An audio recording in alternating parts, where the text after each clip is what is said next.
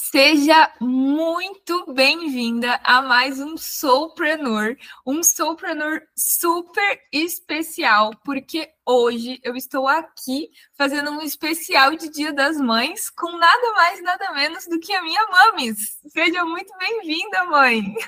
Bom dia, Ju. Obrigada, meu amor. Obrigada. Eu me sinto tão feliz, tão honrada. É claro que sempre que eu posso compartilhar minha jornada é muito especial, mas hoje, é, assim como tu testes para mim é mais especial ainda, porque eu compartilho a minha jornada com alguém que já conhece ela e é capaz de levar ela para outras pessoas. Então, eu já sei que vou chorar, já estou emocionada, isso vai ser inevitável, galera, me perdoem.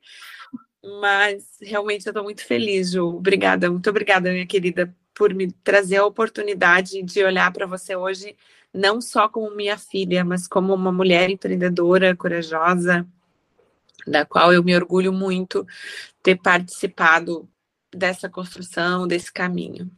Ai, obrigada, Mames. Mas fala o seu nome para o pessoal, se apresente, por favor, que eu, para mim você é mãe, né? Então é você que tem que se apresentar com nome e tudo mais. Então, pessoal, meu nome é Fátima Ilha. É, meu primeiro e mais importante papel desempenhado nessa vida foi estrear a maternidade, sendo a guia, a condutora da Juliana, é, e depois encarar a minha vida com uma série de situações que ela se apresentou. E hoje eu sou é, hoje eu estou, né? Eu gosto de dizer que estou é, empreendendo no, no setor de eventos. Eu sou decoradora de eventos, algo que eu faço de coração com muita essência e algo que eu descobri em mim ainda na infância e deixei, é, entre aspas, é, adormecido, latente por muito tempo. E depois de um certo período de vida, eu olhei e pensei: não, eu preciso encontrar aquela Fátima que recebeu a Juliana e que se sentia mais conectada e mais feliz. Então, hoje eu sou decoradora de eventos, uh, especificamente casamentos, né? Que é a área que eu mais atuo. Isso sou eu. E como que foi essa você falou que esse foi um desejo que ficou adormecido dentro de você. Como que aconteceu isso? Assim, como que ele entrou nessa fase de esse sonho ficou congelado e como que ele se descongelou ao longo do tempo? Bom, é, quando eu era muito criança, é, eu tinha um contato muito próximo com os meus avós e eu gostava muito de cultivar orquídeas, que era o espaço onde o meu avô é, se conectava e eu me conectava com ele, com as coisas que ele gostava. E celebrar era uma das coisas muito importantes na minha família. Fui criada numa família muito amorosa, então nós celebrávamos todos os aniversários. E eu me envolvia naquele processo com muita entrega, com muita é, com muito envolvimento da minha alma. E aquilo me fazia muito feliz à medida que eu fui crescendo, eu acho que é, isso é uma das coisas que acontece na vida de muitas pessoas. A gente se afasta daquilo que nos deixa muito feliz e passa a atender expectativas. E eu criei, né, uma certa expectativa e uma certa necessidade na minha cabeça de que eu precisaria ser uma pessoa muito bem sucedida para dar conta dos meus compromissos. E o bem sucedida, de acordo com todo o meio em que eu estava inserido, seria prestar um serviço público, seria um, um trabalho estável, onde eu tivesse segurança. E nesse tempo, como eu sempre fui muito estudiosa, eu comecei a é, conviver com esse contato de concursos, de provas, e eu fui fazendo e fui sendo aprovada, me coloquei muito bem no concurso de nível federal e me desvirtuei um pouco da essência da Fátima decoradora, da Fátima festeira, porque isso afasta a gente do daquela conexão é, exige muito estudo, exige muita concentração, exige muita doação e afastamento do social. Então, nesse momento, eu é, não foi uma coisa consciente. E nesse momento, eu hoje, com mais clareza, percebo que me desprendi da minha essência e tomei um outro caminho. Foi assim. Isso aconteceu. É engraçado, engraçado ver você falando assim, porque a nossa essência, ela sempre permanece, né? E mesmo que tu tenha ficado tanto tempo no serviço público, eu lembro de várias vezes, assim, chegava fim de ano, chegava qualquer motivo era motivo suficiente para reunir a galera em alguma festa. Então, além do teu trabalho normal, você sempre estava colocando alguma coisa na agenda, assim, não, vamos juntar a galera aqui do serviço, vamos fazer uma festa junina, vamos fazer uma festa fantasia, vamos viajar todo mundo em tal feriado para tal lugar. E aí sempre tinha. Então, assim, eu não vejo eu, eu entendo quando você diz que que houve um afastamento da essência, mas ao mesmo tempo ela sempre permaneceu ali, né? Ela só se manifestava de formas diferentes, não através do empreendedorismo, pelo menos eu vendo de fora, né? Nossa, Ju, eu não tinha feito esse link, é verdade, tu tem razão. Mesmo num outro meio, onde eu não estava criando algo no sentido de levar para as pessoas a realização daquele sonho delas, eu nunca tinha pensado assim, mas tu tens razão eu mantinha a essência no sentido de celebrar o hoje, celebrar a vida, celebrar agora, ou um aniversário, um fim de ano, ou uma data em que as pessoas pudessem se abraçar, pudessem estar conectadas. Falando assim, eu acho que realmente você tem razão, eu percebo que a essência permanece, ela só acha um veio diferente para se manifestar. É verdade, assim. Eu lembro agora de vários momentos em que eu é, abracei celebrações e que eu poderia, né, naquela correria ali do dia a dia, de ter crianças, poderia ter só observado, mas que eu abracei mais aquilo na correria do dia a dia e aquilo me trazia muita alegria, muita vivacidade. Tens razão. Vida, né? Exato. É, porque quando a gente está conectado com algo que é muito nosso, isso nos traz vida. É, é uma coisa muito louca, assim, porque tra é, a decoração, o mundo dos eventos, trabalhar com eventos é algo que exige é, amor. É, ou ame, né? Ou deixo. Então, é, é desgastante fisicamente, mas é um desgaste físico tão compensador, tão, para mim, né? Tão compensador é algo que a gente não, que eu não consigo encontrar o desgaste é, da, da atividade. Eu sei que o meu físico sentiu, porque são horas a fio, é, mas eu sei que o meu coração está transbordando, está cheio de alegria. Então, e foi assim que eu descobri essa, essa vontade de empreender. É, tu sabes, né? Eu sou a doida do curso. Eu curso o ano inteiro. Não bastasse os projetos, não bastasse é, o envolvimento com os casais, eu faço muito curso. E foi uma, fa uma fala de uma de uma mentora que disse assim: quando você percebe que está trabalhando, mas não sabe se está se divertindo, tá ali. O ponto tá ali. E foi ali, foi com essa frase que eu disse: opa, eu preciso empreender, eu preciso mudar a minha rotina, eu preciso olhar para a minha rotina e não mais é, sentar numa cadeira, prestar um serviço e terminar esgotada no fim do dia. E não era um serviço fisicamente esgotante, não é um trabalho esgotante. Então, assim, era a minha essência afastada daquilo que eu queria fazer. E foi essa minha minha busca, assim. Desde então, é isso que eu faço, eu busco mais e mais e mais. Eu achei o máximo que você que você se apresentou, eu sou decoradora, né? E isso é uma coisa que querendo ou não, é recente na sua vida. E eu queria saber quando foi que você entendeu, assim, quando foi que, como que foi esse processo de você se reconhecer nessa identidade, nessa nova identidade, e você conseguir afirmar, porque às vezes a gente está começando algo novo e, e a gente não se sente segura o suficiente para dizer, ah, eu sou decoradora, ou eu sou empresária, ou eu sou alguma seja lá o que você for, sabe? Então existe uma construção de identidade quando a gente está empreendendo, tanto a identidade empreendedora quanto a identidade do que você está prestando serviço, né? E hoje você chegou e você falou com muita segurança, eu sou decoradora, e como eu te acompanho, como eu sei dos bastidores, eu sei que isso é recente, talvez de três anos para cá, de quatro anos para cá, não sei bem. Eu queria entender como que foi para você fazer essa afirmação com tanta segurança e incorporar essa identidade.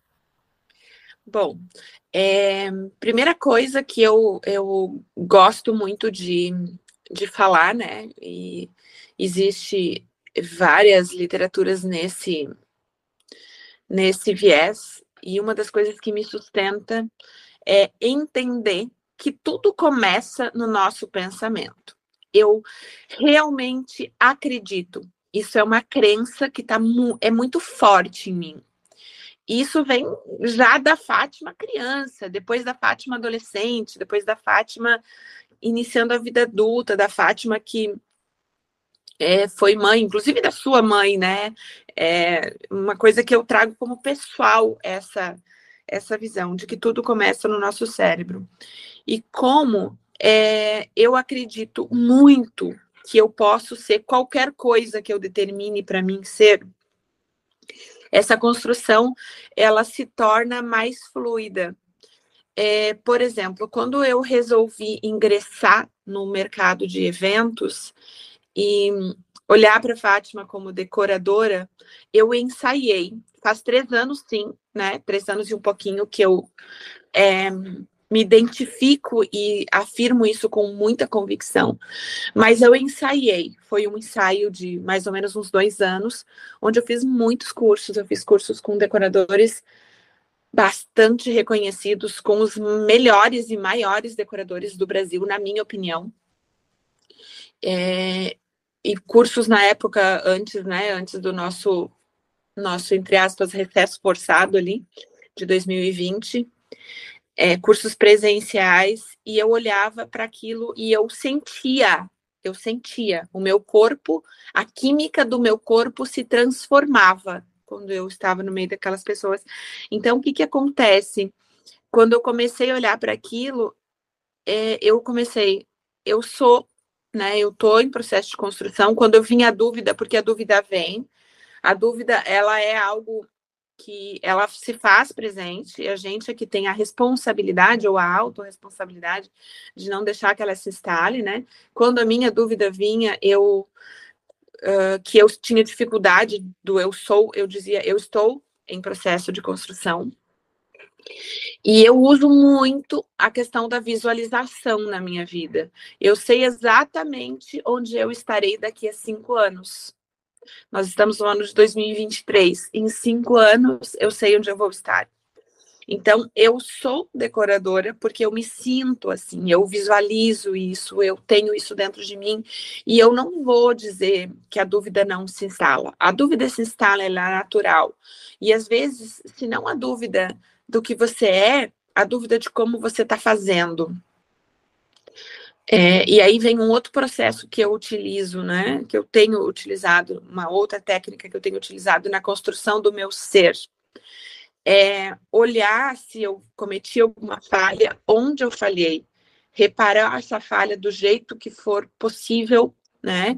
E entregar o máximo que eu puder para fazer essa reparação e dentro disso fazer uma transformação. Então, é sempre uma construção. Eu sim, eu sinto que sou, mas eu construí isso. Eu construí primeiro no meu pensamento, depois através do alinhamento das minhas ações, na busca, né, de estar com pessoas, na busca de é, entender o que é que essas pessoas fazem, que já são, que resultados que elas têm. Então, o meu eu sou, a segurança do meu sou vem disso, vem da minha busca diária, Ju ela não é uma busca assim que eu percebo que a semana passada fiz todos os dias e hoje não vou fazer.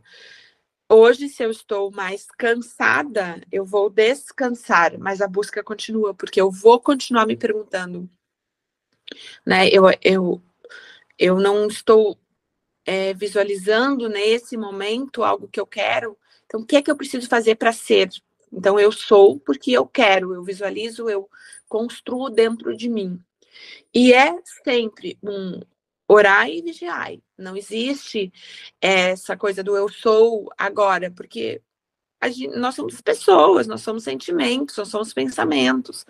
E os pensamentos vêm, os pensamentos de será que é assim? Será que o caminho é esse? Se não for, eu vou encontrar outro. É não deixar o eu sou para depois. Mesmo que hoje ele esteja um pouco mais. É, como é que eu vou dizer? Um pouco mais desativado, um pouco mais cansado. Então, vem disso, meu eu sou. Eu. O primeiro livro que eu li esse ano foi O Poder do Hábito. Não, desculpa. Foi Hábitos Atômicos. E no, nas primeiras páginas desse livro, ele fala sobre reforçar a nossa identidade é, e como os nossos hábitos devem reforçar a nossa identidade. E quando ele fala identidade, eu eu entendo, aí já é uma interpretação. Não, ele fala um pouco, ele fala isso no livro também sobre a gente reforçar várias identidades na gente, né? Porque, por exemplo, você tem a tua identidade de mãe, você tem a tua identidade de filha, porque os, os meus avós moram perto dela, você tem várias identidades. Eu também tenho várias identidades. E cada uma delas é reforçada com algumas atitudes. E as nossas atitudes, quando a gente entra em ação, são o que reforçam essa identidade. Porque faz a gente se sentir um pouco mais disso. Vou dar um exemplo muito bobo, mas, por exemplo, eu tenho percebido que todo dia que eu tomo a minha creatina de manhã, eu não falto treino. e assim, eu preciso treinar, eu preciso tomar minha creatina todo dia. Claro que eu tenho meus dias de descanso, mas às vezes se eu esqueço de se eu esqueço de tomar creatina de manhã, é muito mais fácil para eu faltar treino à noite. Por quê? Porque são duas coisas que estão ligadas à mesma identidade, que é a identidade de quem treina musculação, por exemplo, ou de quem faz atividade física, de quem se exercita. E eu acho muito legal de, de ver isso, porque a gente consegue usar os arquétipos que a gente quer usar, né? Usar as identidades que a gente quer usar sem se apegar nelas e fazendo todo esse rodízio. Então, assim, quais são os hábitos que eu tenho de determinadas identidades, quais são as identidades que eu estou construindo, porque você talvez não se sentisse 100% decoradora. Mas eu lembro uma vez que eu abri a tua Hotmart e tinha lá, sei lá, uns oito cursos comprados. Aí eu falei, nossa, mas então é assim que minha mãe conseguiu aprender tudo. É assim que ela aprende, porque às vezes a gente olha na inocência, né? É, sei lá, a gente olha na internet alguém fazendo alguma coisa e a gente não tem noção dos bastidores. E eu não moro na mesma cidade que a minha mãe, eu sabia que ela estava fazendo as coisas, mas eu não conseguia entender muito bem como que ela. Sim, como. Na verdade, eu acho que até pelo meu olhar de filha, às vezes, e por, por ela contar essa história de ser algo da infância e tal, às vezes até ficava uma coisa meio fantasiosa, tipo assim, nossa, esse é o talento dela, ela faz isso porque é o talento dela, ela simplesmente nasceu assim. E eu lembro que aquele dia que eu abri a Hotmart dela, eu falei, não, mas eu vou fuçar esses cursos aqui para ver. Eu lembro que ela tinha usado o meu computador, e daí tinha ficado o login, que ela tinha esquecido de deslogar. Eu falei, mas eu vou fuçar esses cursos aqui, será que ela fez mesmo tudo isso? E, gente, o curso que menos estava feito tinha 80% de, de conclusão. Então, assim, é óbvio que não era nada fantasioso. Tudo bem, ela pode ter um talento, tudo bem, ela pode estar tá aliada ali, fazendo algo aliado à essência dela, né? Mas ela também estava reforçando essa identidade diariamente com treinamento, com mentoria, com. É, com com capacitação, né? Porque, querendo ou não, montar aquelas estruturas no meio do nada existe bastante estudo, né? As pessoas não têm noção disso. Não, as pessoas não têm noção. E o, o legal, Ju, é assim, em relação a essa, essa ideia da construção é, que eu percebo, é justamente isso. E a gente vem conversando, né? Eu, eu e você nos bastidores, e acho interessante compartilhar é que mesmo é, é, é, digo, a, a ideia romântica do empreendedorismo, ela não faz parte do sucesso. O empreendedorismo, ele sim, ele é legal, ele é maravilhoso, ele te traz uma abertura incrível de vida, mas ele não ele não não se constrói na visão romântica, ele se constrói exatamente assim, no treinamento. A Fátima, servidora pública, com a carga do talento e do gosto pela decoração, passou pelo curso de finanças, passou pelo curso de administração, passou pelo curso de gestão, passou pelo curso de decoração. De decoração, então, nem se fala, foram mais de 30, né? Entre presenciais e. e é, então, assim, é uma construção eu não posso é, romantizar, eu preciso olhar para a ideia do talento e da alma, daquilo que eu tenho para entregar, para agregar valor na vida das pessoas, naquelas pessoas que se identificam com os meus valores, né? Eu não sou uma decoradora de casamento para todas as pessoas, e isso não quer dizer que as pessoas é, que eu não me enquadre, ou que as pessoas não se enquadram no meu formato. Só quer dizer que as nossas essências e propósitos de vida, em algum momento, se cruzam ou não. Então, isso é se conhecer dentro do processo do empreendedorismo. Então, eu acho que tudo isso realmente é a construção do eu sou, da Fátima Ilha. É, então, passa por isso também, entender quem é o teu cliente, para quem que eu vou vender o meu, o meu projeto de decoração, a minha ideia, a minha criação. Tudo isso passa também pelo meu, pelo eu me conhecer. Porque eu, eu sei e tá tudo certo se um, um cliente me procura e não sou eu aquela decoradora, ou não sou eu porque os valores dele são diferentes dos valores que eu entrego. Eu quero entregar, isso também aprendi nos meus cursos, quero entregar uma decoração para as pessoas que têm valores próximos meus, que querem, é, entre aspas, é, estar ao lado de alguém que acredita naquilo que eles acreditam e aí sim usufruir do que eu sou como decoradora. Então, isso tudo passa pela minha construção também. E autoconhecimento é muito importante nesse processo todo. Então, acho que isso também vem dessa construção do empreender para mim. É, você falou um pouquinho sobre o que é o empreendedorismo para ti. Assim, eu gostei bastante dessa visão que você trouxe do de que o empreendedorismo romântico não se sustenta.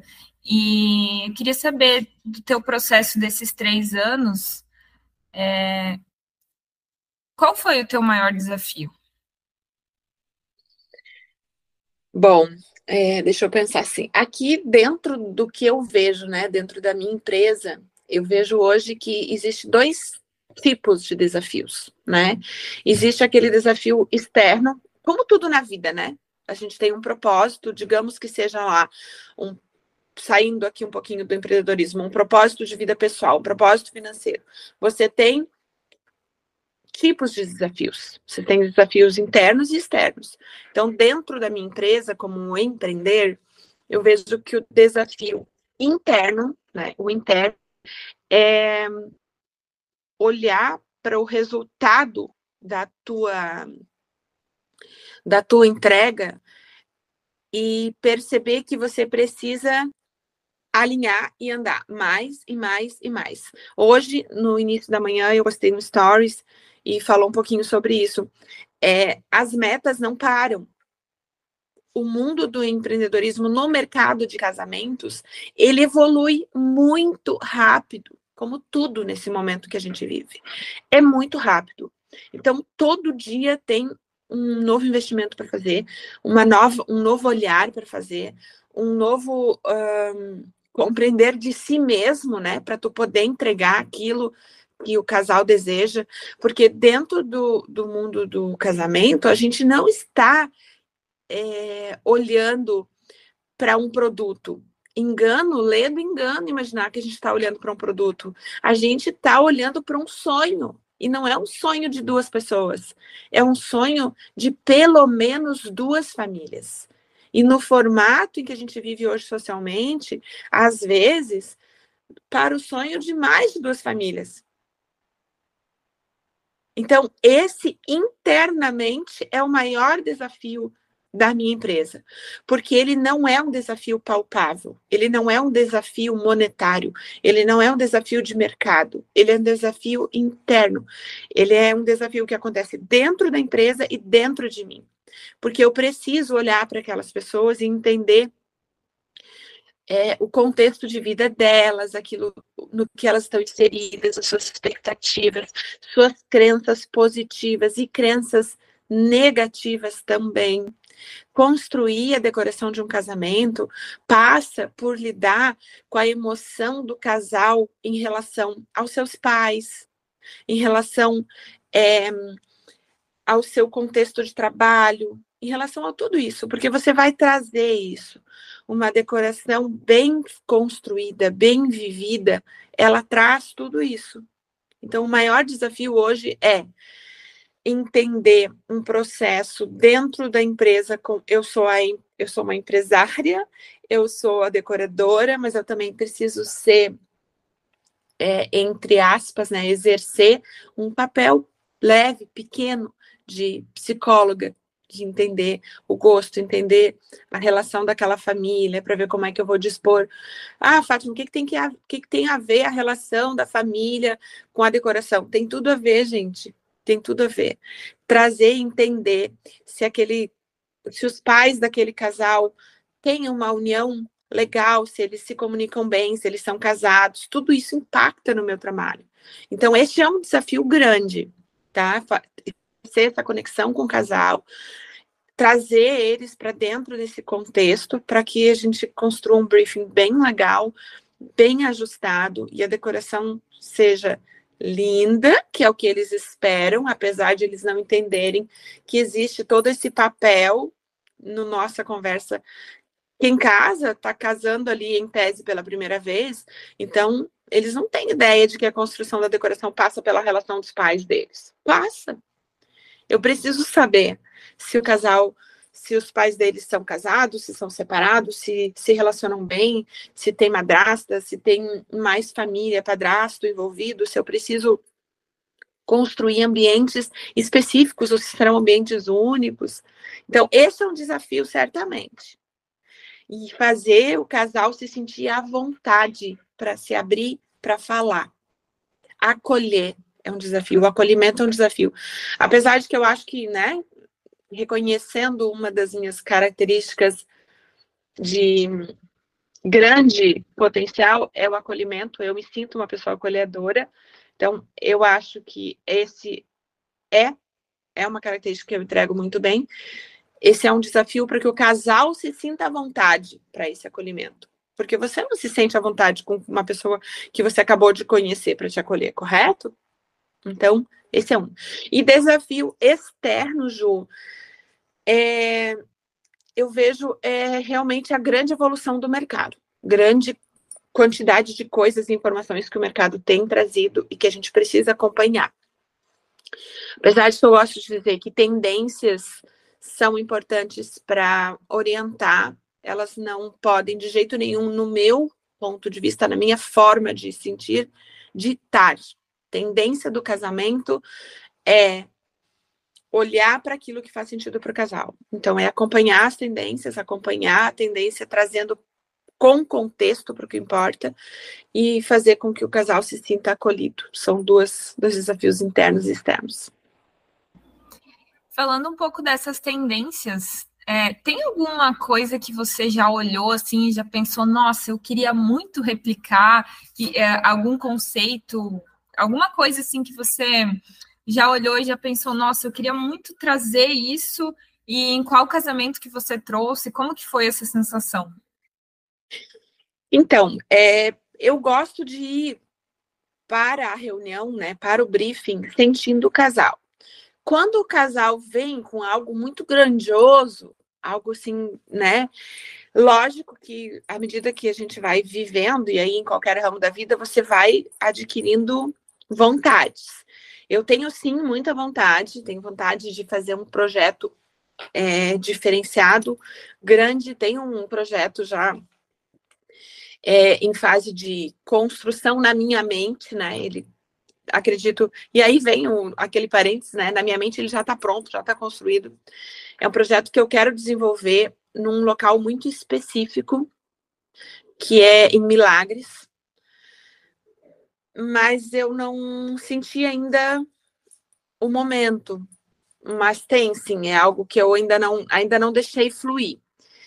É algo grandioso, sim, não, não me sinto ainda preparada para compartilhar.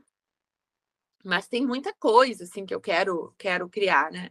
E uma das coisas que eu sinto assim que tá na hora, assim que o, casal tá chegando, é, eu não fiz, mas eu quero muito fazer, é um casamento não em espaços de eventos. Eu quero criar um casamento com sentido absoluto. Esse é um dos projetos que eu sinto muita vontade de fazer. Um casamento, por exemplo, que eu vou construir do zero num espaço onde nada existe para eventos e preferencialmente numa chácara da família, onde um deles viveu a infância, onde um deles tem memória com avós. E acredito que logo esse casal deve chegar, porque eu peço isso muito nas minhas visualizações. Quando chegar, quero voltar aqui para contar. Certo? Será bem-vinda. Quero muito, muito, muito, muito criar. E aí, claro, né, a personificação desse projeto vai depender dos sonhos e desejos do casal. Mas eu quero sim um, é, criar um casamento do zero, num espaço onde nada exista para evento, exista apenas memórias, para eu valorizar essa questão das memórias do casal. E eu quero fazer a cobertura de conteúdo disso, pelo amor de Deus. Uhul! Certamente estaremos juntas. É, mãe, eu falei agora de cobertura de conteúdo e isso me lembrou mais uma questão. Hoje você falou, ah, hoje antes de entrar aqui eu entrei nos stories e tal. Eu queria saber como que foi essa, como que foi levar a tua empresa para o digital? Como que foi se adaptar ali nas plataformas e como que tu usa isso hoje? Agora é a hora daquela gargalhada. Meu Deus! Jesus! Gente, olha, eu vou ter que revelar para vocês. Eu tenho 50 anos. Eu não nasci na era digital. E de todos os meus desafios, esse foi o maior. Ainda é, ainda é aquele para o qual eu suspiro. E não mais por causa do stories. Chegar no Instagram, fazer um stories, é, eu demorei para entender que era como se eu estivesse batendo um papo aqui contigo, Ju, né? Com vocês, assim naturalmente. Demorei, mas entendi. É, ok, hoje eu faço com tranquilidade. É, evoluir na questão das postagens também, isso foi uma coisa que eu fui é, devagar e fazendo. Já faço, já consigo fazer, é legal, mas eu me libertei. E aí, abro um parênteses para dizer: não importa a sua idade. Tá tudo bem se a gente não der conta de tudo e delegar. Uma das minhas mentoras é, falou assim uma vez num curso presencial que eu estava. Quando a gente começa a empreender, a gente faz tudo. A gente faz financeiro, a gente faz projeto, a gente faz Instagram, a gente faz compras, a gente faz tudo. Tudo que uma empresa demanda é muita coisa. Quando a gente começa a galgar, né, a chegar nos objetivos que a gente tem, a galgar o sucesso que a gente almeja. E aí eu volto a dizer, espelhem-se. Eu tive vários, vários espelhos, vários lugares, várias pessoas em quem eu me espelhei. Ela disse assim: libertem, libertem, libertem. E vou repetir: libertem, deixem, deleguem, passem adiante. Aquilo que você não curte muito, que demanda muita tua energia, que te deixa às vezes um pouco mais cansado do que o natural, libera. Porque você precisa dessa energia para aquele para dar o potencial mais elevado naquilo que você curte. Quanto mais, e você não é obrigado a curtir tudo dentro de um negócio. Voltamos aqui, e eu vou falar talvez algumas vezes, porque isso é o que mais me pega no empreendedorismo, a desmitificar a visão romântica. Você não é obrigado a gostar de tudo, nem de todos os momentos, nem de todas as vivências, nem de todas as experiências. Nem tudo é instagramável, nem tudo é é fácil para você. Então, eu me libertei, eu aprendi, eu cheguei, eu fiz, eu faço o stories, eu faço o post, eu desenvolvo a legenda, mas eu, eu fiz o, o meus primeiros, um dos meus primeiros cursos é, quando eu resolvi dar o start foi de Instagram para negócios, mas depois que eu aprendi, eu liberei. E hoje eu deleguei, né? O, o feed do meu Instagram mesmo está delegado. Então, é, a cobertura dos meus eventos está delegada. Então, isso eu já não faço mais. Mas eu precisei subir alguns, dega alguns degraus para fazer isso. Tá? Então, foi assim, assim, essa questão da, da. E tá tudo bem, tá tudo bem. Aprendi, agora eu deleguei. Gosto assim.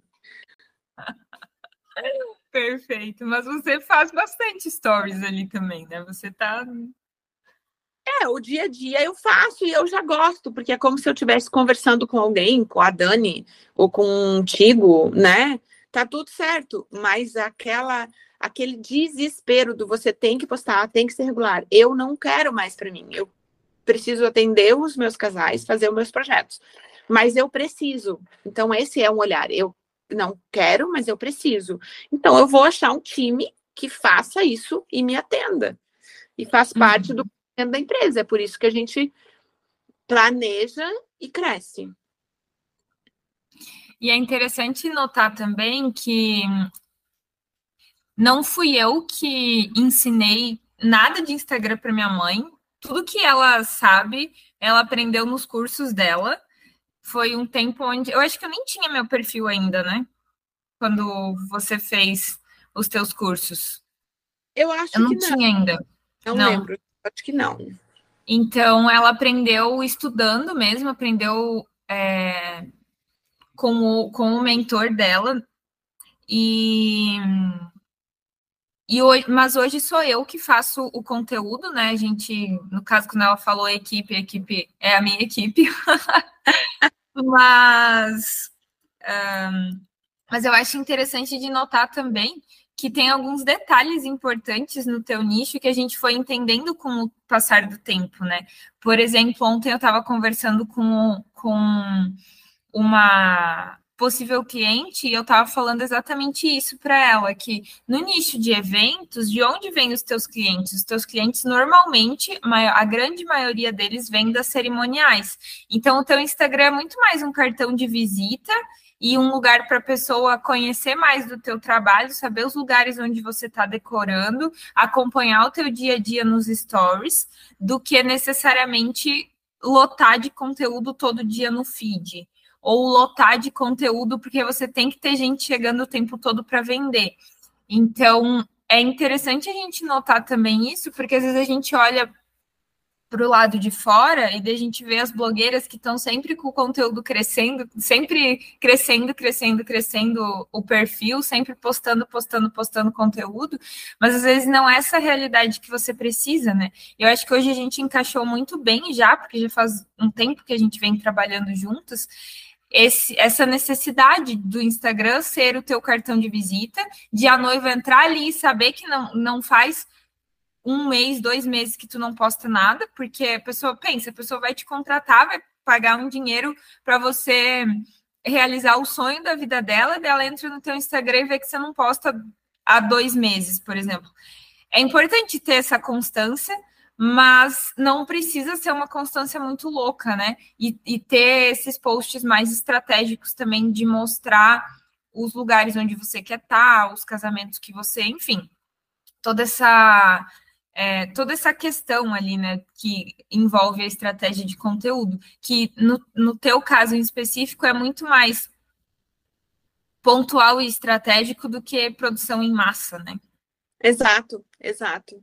É, uh, eu acho que essa questão de tu olhar com a particularidade daquele do, do teu empreender, é, eu preciso entregar é, para o meu para o meu cliente, né, para a pessoa que está ali no meu Instagram, para o meu seguidor, o lugar onde eu trabalho, os lugares onde eu trabalho e aquilo que eu faço, como eu uhum. faço, né? Que essência eu coloco? Quem sou eu?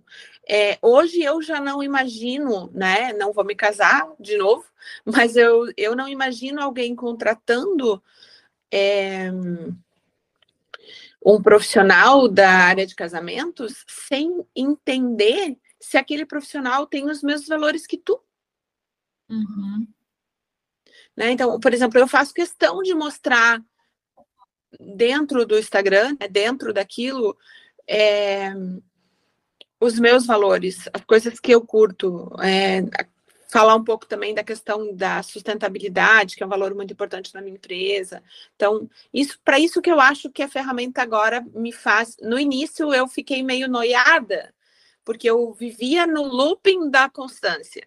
Isso me gerava uma certa ansiedade. Então, assim, depois que eu é, entreguei para a tua equipe, eu percebo que eu me liberei disso e eu consigo fluir mais, né? Então, mas isso é importante, tá? Dizer, eu aprendi a fazer.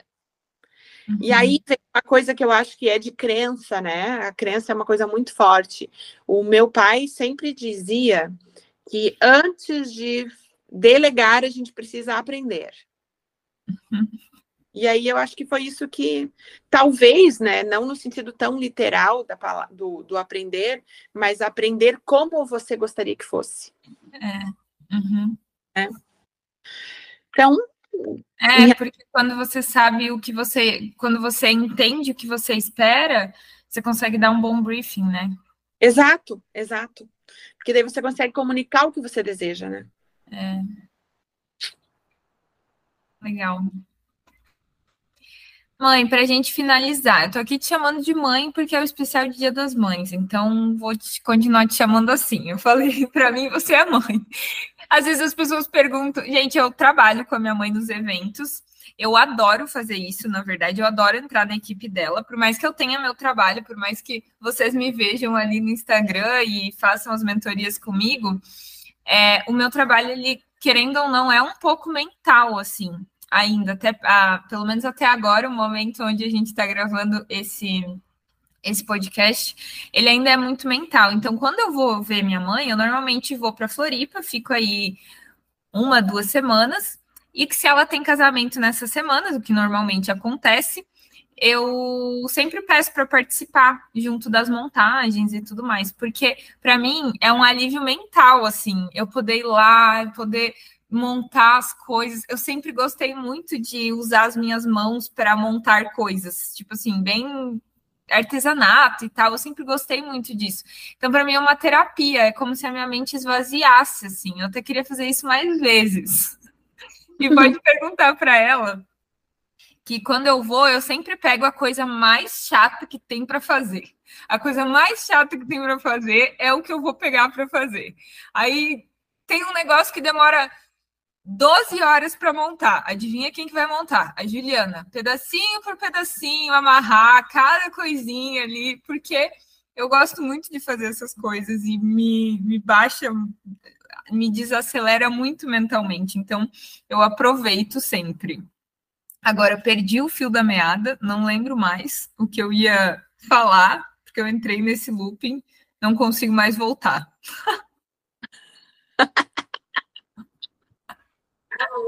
Ai, gente.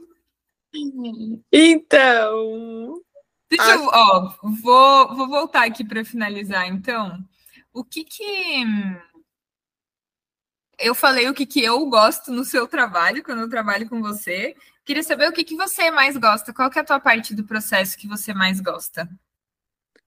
Ai, então, eu gosto muito de criar gosto muito de criar. Quando a noiva me manda as inspirações, eu gosto de pensar, ah, isso aqui que ela gosta pode ser feito assim, ou pode ser feito de outro jeito, vai ficar bonito. É muito gostoso. Mas o processo de executar o dia, de ver, quando a gente chega no espaço, que não existe nada, nenhum sinal de que vai sair um casamento ali. E em algumas horas a gente tem um sonho construído e eu consigo apresentar aquele espaço para a noiva, consigo pegar ela pela mão. Isso às vezes não é possível, mas às vezes é, e mostrar para ela é muito legal. Então, a construção, né, a construção do, do momento, assim, do, de fazer a coisa acontecer, é, eu acho que tudo se resume para mim numa palavra, é a transformação. Olhar para o ambiente, não como ele é, mas como ele pode ficar. Acho que isso é o que eu mais gosto. Isso é muito incrível. É, assim, você olha, não tem nada, e aí depois você olha e tá um negócio gigantesco, um monte de estrutura, um monte de coisa montada, que loucura. É, e assim, ó, é, eu acho que a trans. Isso tem a ver também um pouco comigo, Ju. Tem, temos um tempinho, fala mais um pouquinho.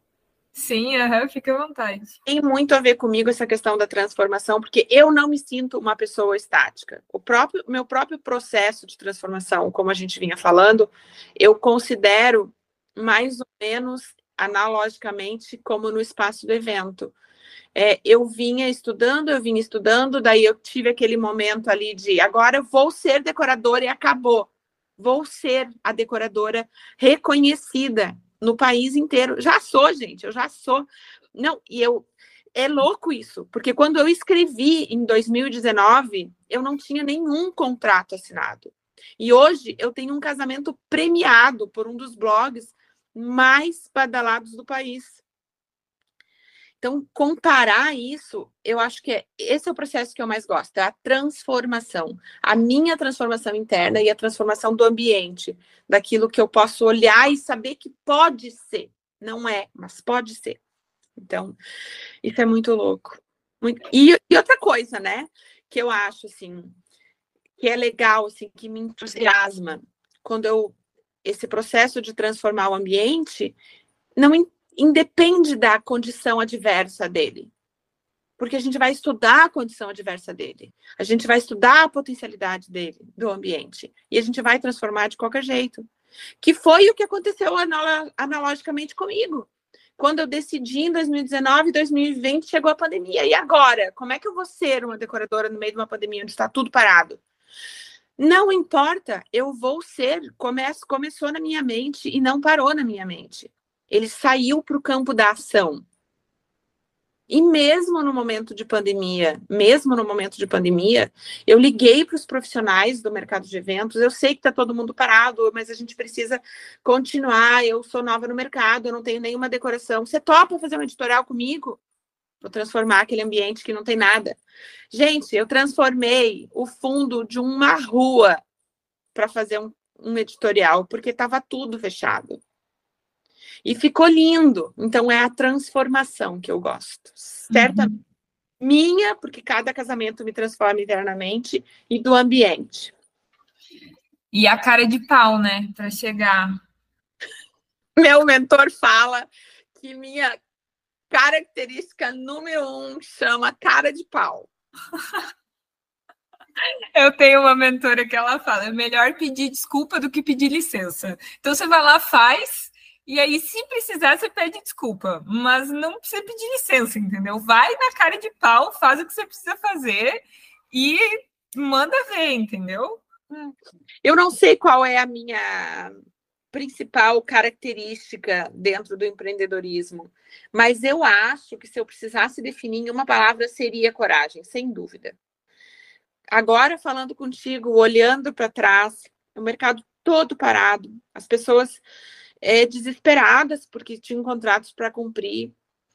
E várias, gente, muitas pessoas incríveis, maravilhosas, me pegaram pela mão com todos os problemas que elas vinham enfrentando: pessoal para pagar, material para pagar, casamento sendo desmarcado com tudo já pago. Me pegaram pela mão e me disseram: vamos, Fátima, vamos fazer esse editorial. Vamos fazer outro editorial, vamos fazer outro editorial. Quando terminou a pandemia, eu tinha pelo menos quatro editoriais no meu feed. Todos eles com uma noiva, um noivo, é, espaços decorados, quer dizer, eu tinha um portfólio construído intencionalmente, sem nenhum contrato assinado. E eu encerrei a pandemia com seis contratos assinados. Quer dizer, então eu acho que é a minha cara de pau, olhada a minha coragem, né?